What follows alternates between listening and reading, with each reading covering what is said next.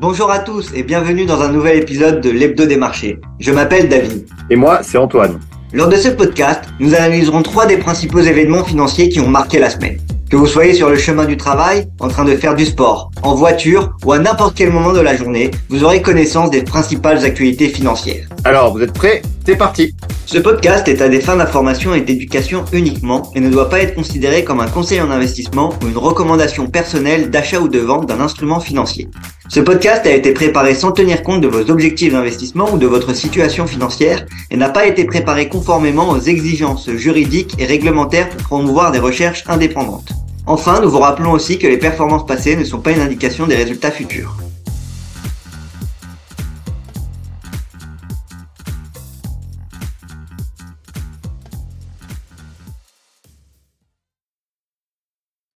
Bonjour à tous et bienvenue dans ce nouvel épisode de l'Hebdo des marchés. C'est déjà le dixième épisode. Cette semaine, et comme euh, toutes les semaines, on se retrouve euh, avec Antoine. Bonjour Antoine, comment ça va?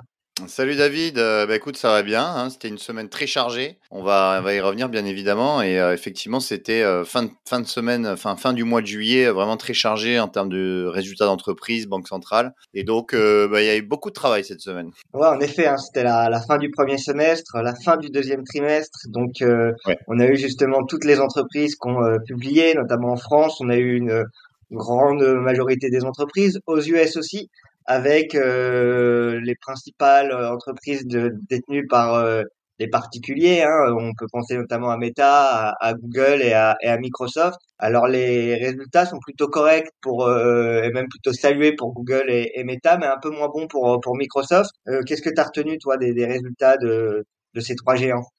Oui, effectivement. Alors, euh, c'est vrai que c'était une semaine à haut risque, hein, puisque quand on est dans les publications de résultats, euh, eh bien, on, a pas mal de volatilité. En plus, euh, étant donné que, hum, étant donné qu'on est en période estivale, hein, donc c'est, il y a moins d'opérateurs, donc moins de volume, et qui dit moins de volume dit plus de volatilité. Et donc, on l'a vu d'ailleurs à la séance d'hier. Alors, on enregistre ce podcast un vendredi 28 juillet. Et la séance d'hier, jeudi, euh, c'était euh, très volatile. hein. On a un Nasdaq qui a ouvert à plus 2, qui a fini à moins 0,5. Et finalement, il n'y a pas trop de direction prise par les marchés. Alors, effectivement, comme tu le disais, euh, les résultats des entreprises américaines a, vraiment bien commencé. Et on a eu euh, trois euh, des plus importantes, donc Google, Meta, anciennement Facebook, et, euh, et Microsoft. Et effectivement, euh, Google et Meta ont plutôt euh, eh bien, été salués en bourse, ont plutôt surpris positivement. Notamment, alors Google, après un début d'année difficile, a redressé la barre. Hein, ses revenus donc son chiffre d'affaires a été en, en hausse de 7%, il s'est établi à 75 milliards de dollars et l'action a bondi de 6%. Effectivement, c'est essentiellement les recettes publicitaires qui correspondent à peu près à 80% du chiffre d'affaires de, de Google, donc c'est très important évidemment. Eh bien, les, les recettes publicitaires euh, lui ont rapporté 42,6 milliards contre 40 milliards euh, l'année dernière à la même époque. Donc ça, ça a été euh, salué. YouTube, hein, sa filiale, euh, renoue aussi avec la croissance après plusieurs trimestres euh, de baisse. Donc effectivement, Google, qui est un peu un baromètre de la publicité en ligne, eh bien, a surpris positivement. Euh, D'ailleurs, le cloud aussi euh, lui commence à lui rapporter euh, de l'argent puisqu'elle dégage un, profit de 395 euh, millions de dollars. Donc ça, c'est pour Google. Ensuite, Meta, Meta, ça a été encore meilleur puisque le titre a lui progressé à l'ouverture de 7%. Euh, et effectivement, eh bien, la maison mère donc de Facebook, Instagram, WhatsApp a dégagé un bénéfice net de 7,8 milliards de dollars. Donc c'est euh, considérable, un bénéfice juste sur un trimestre de, 7, de plus de 7 milliards de dollars, c'est quand même énorme. Et, euh, et c'est une hausse aussi euh, de 16% au-dessus du consensus. Et en fait, ce qui euh, marche très bien pour, euh, alors j'allais dire pour Facebook, mais en fait c'est Meta ma- maintenant. Mais ce qui marche très bien, c'est les réels, euh, les réels qui sont euh, essentiellement sur euh, sur Instagram et, sur et sur Facebook. Effectivement, les réels ont délivré un chiffre d'affaires de 10 milliards de dollars contre 3 milliards de dollars à la même époque l'année dernière. Donc en fait, on voit qu'il y a une progression très forte effectivement, des revenus publicitaires sur les sur les réels. Voilà, donc en fait, ça, ça ça a boosté les ventes de de Meta. Et donc, euh, bah, les, les analystes ont été très, euh, et les opérateurs, les gérants de portefeuille ont été très euh, surpris positivement et ont salué les résultats puisque le titre a fortement progressé. Et D'ailleurs, il progresse de plus de 110% depuis le début de l'année. Donc il y a un très bel repris, très beau recovery de, de la part de Meta. C'est une des actions d'ailleurs qui performe le, mieux depuis le début de l'année. Puis aussi Meta, il y a eu récemment le lancement de Fred, donc ça crée encore une nouvelle application qui se rajoute justement à, leur, à leurs outils. Donc il faudra suivre ça.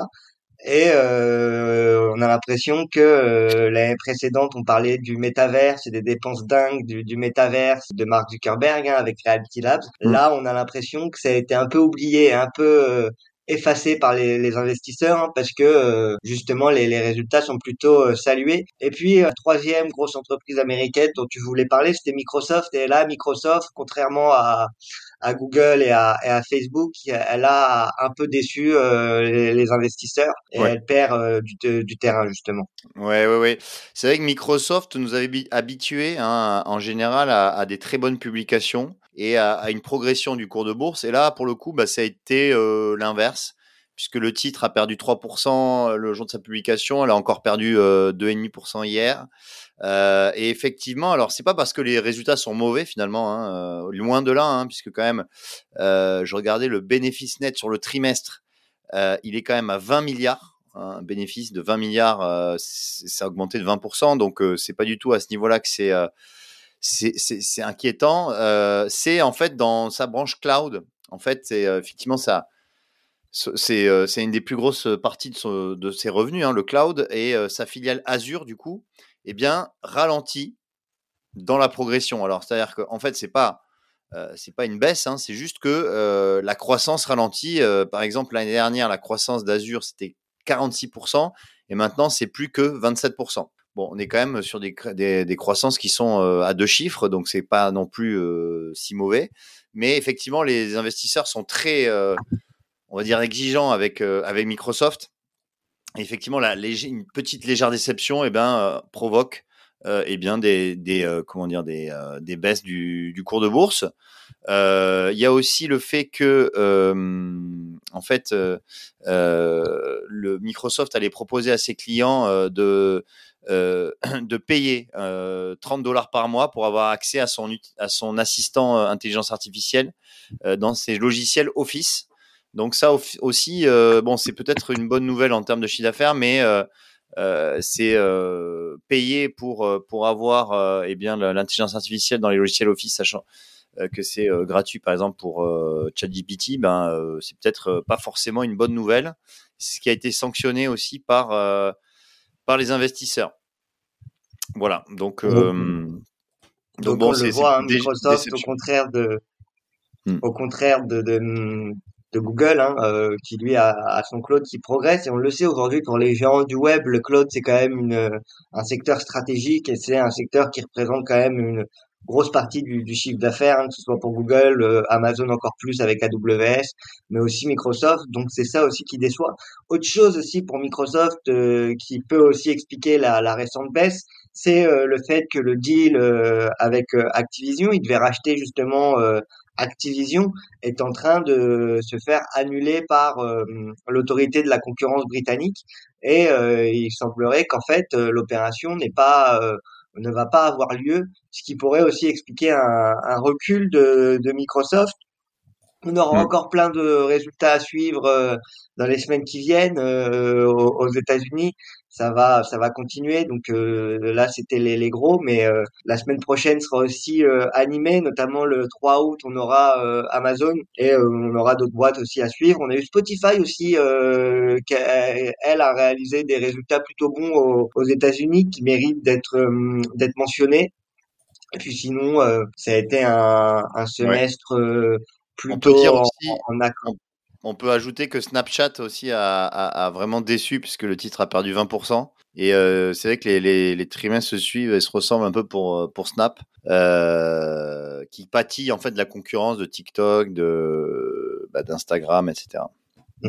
Je suis plus sûr que ce soit très à la mode Snap.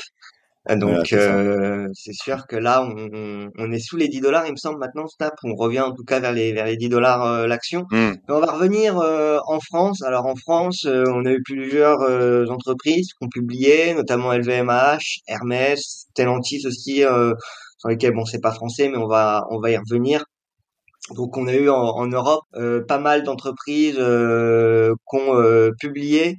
Toi, qu'est-ce que tu peux nous dire rapidement des, des résultats et qu'est-ce que tu as retenu en, en, Europe? Quels sont les résultats qui t'ont soit marqué, soit soit déçus oui, alors effectivement, euh, déjà, il y a 80% des entreprises du CAC 40 qui ont publié cette semaine, donc c'est euh, énorme. Hein, donc on va, ça fait à peu près bah, plus de 35 sociétés, mais je vais pas y revenir euh, sur toutes, évidemment. non, ce qui, ce qui est sûr, c'est que le luxe c'est très important puisque c'est une énorme part de, c'est la plus grosse part de la cote en France. Et alors du coup, on a LVMH qui a déçu. LVMH euh, qui, euh, qui, a perdu 5% le jour de sa publication, euh, qui, a, déçu, mais très légèrement. Il faut quand même relativiser, hein, parce que quand LVMH déçoit, c'est à la marge. C'est juste que la déception est venue des États-Unis, où, où le chiffre d'affaires a reculé de 1%. Et euh, la marge opérationnelle du groupe a aussi a très légèrement reculé. Elle est passée de 27,9 à 27,4. Donc c'est très léger mais effectivement, la moindre déception euh, est sanctionnée. Euh, en revanche, bah, le, chiffre d'affaires et le résultat net ont, bondi hein, encore, hein, plus de 17% pour le chiffre d'affaires, 30% pour le, bénéfice.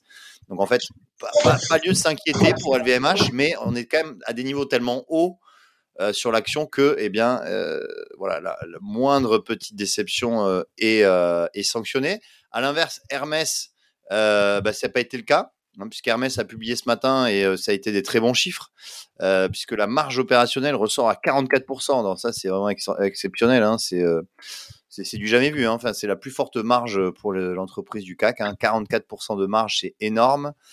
du coup, bah, le titre est salué ce matin puisqu'il prend 2,5%. alors du côté du secteur auto, effectivement, c'était plutôt des bonnes surprises. alors Stellantis, effectivement, euh, a impressionné. Euh, le titre a pris 8% en deux séances. Et euh, effectivement, c'est aussi la marge opérationnelle qui ressort très, très haut, à 14, plus de 14%. C'est deux fois supérieur quasiment à la moyenne du, secteur. Et on, a un on a un chiffre d'affaires aussi record, quasiment 100 milliards de chiffre d'affaires sur le premier semestre. Donc c'est vraiment des très très bons chiffres pour Stellantis qui effectivement alors sans, aller trop dans les détails, mais euh, en fait, vend, finalement, arrive à vendre ses, produits, enfin ses véhicules qui sont les plus margés, qui ont la plus forte, enfin des modèles qui ont la plus forte euh, marge en fait. Euh, donc ça, c'est assez fort et, et aussi ils n'ont pas vraiment de dépenses en, R&D. En fait, le fait d'avoir fusionné, alors pour rappel, Stellantis, c'est la fusion entre Fiat, Fiat Chrysler d'un côté et Peugeot, Citroën de l'autre, avec toutes les marques qu'il y a derrière. Euh, et, euh, et, du coup, c'est il y a des économies d'échelle, euh, économies de, de R&D et des synergies aussi qui, qui sont vraiment très impressionnantes, meilleures qu'attendues. Donc voilà, c'est plutôt ça, ça a été plutôt bon. Renault aussi a publié de bons chiffres. la marge aussi qui est très bonne. Alors bien inférieure à, à Stellantis, hein, qui est de Stellantis, je rappelle, c'est 14%. Là, on est sur une marge à, 7%. Mais euh, c'est une marge qui euh, est super aux attentes et qui aussi euh, est au plus haut depuis 2017. Donc, c'est aussi des. On va dire que le, la restructuration de, Renault par Luca, Lucas Demeo, hein, le nouveau PDG, eh bien, fonctionne, commence à porter ses fruits. Et donc, ça a été salué aussi en bourse. Du côté des déceptions, on va retrouver Téléperformance, hein, qui a perdu 14% lors de sa publication, qui a baissé ses euh, prévisions. Donc en fait, toute entreprise qui abaisse ses prévisions euh, est sanctionnée de manière importante. on l'a vu avec Atos aussi qui a perdu 10%. Enfin bon, tout, très peu de sociétés quand même ont, ont, comment dire, ont baissé leurs leur, leur prévisions pour la, le reste de l'année. Donc c'est pour ça qu'on n'a pas de grosses baisses. Euh, on, le voit même malgré malgré un contexte plutôt compliqué. moi j'ai suivi Fnac Darty, j'ai suivi Bouygues qui ont réalisé des résultats assez impressionnants euh, sur le premier semestre, etc.